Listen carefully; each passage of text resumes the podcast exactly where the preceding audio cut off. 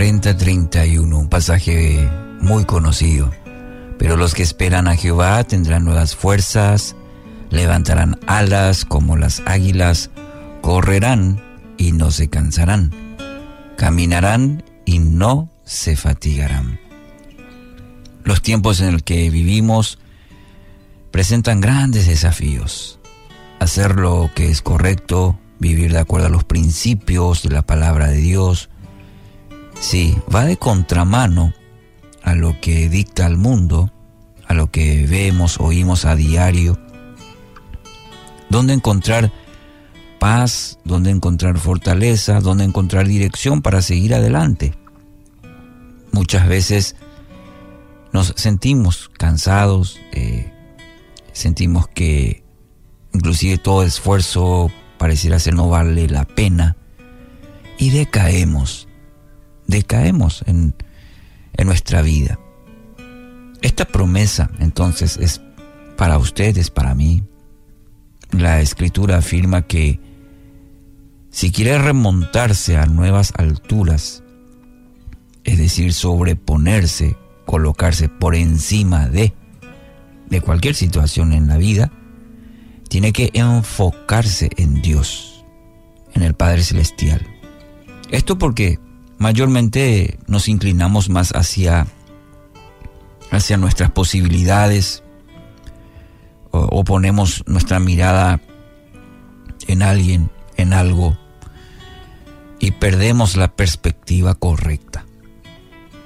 Dicen que las águilas, cuando divisan un pez, ellas fijan tan firmemente sus ojos en el, en el blanco con una asombrosa intensidad.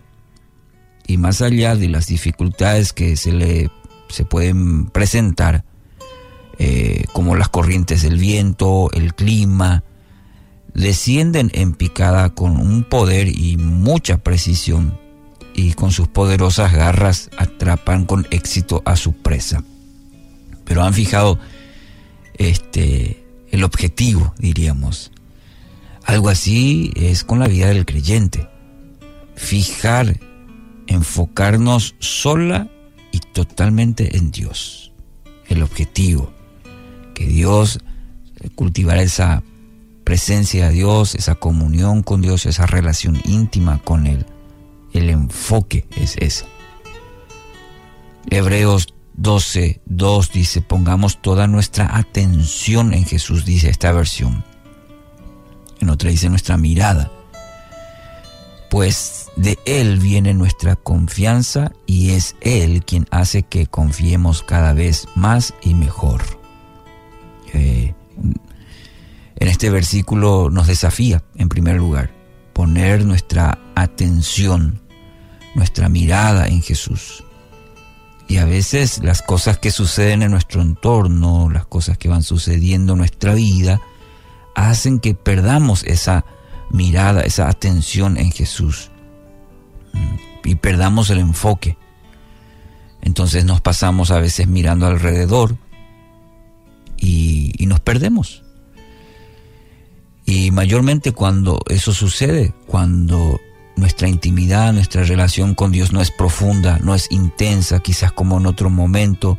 Estamos descuidando el enfoque correcto que es nuestra dependencia en Cristo a través de nuestra relación con Él. Y ahí es donde perdemos la atención, nuestra mirada en Jesús.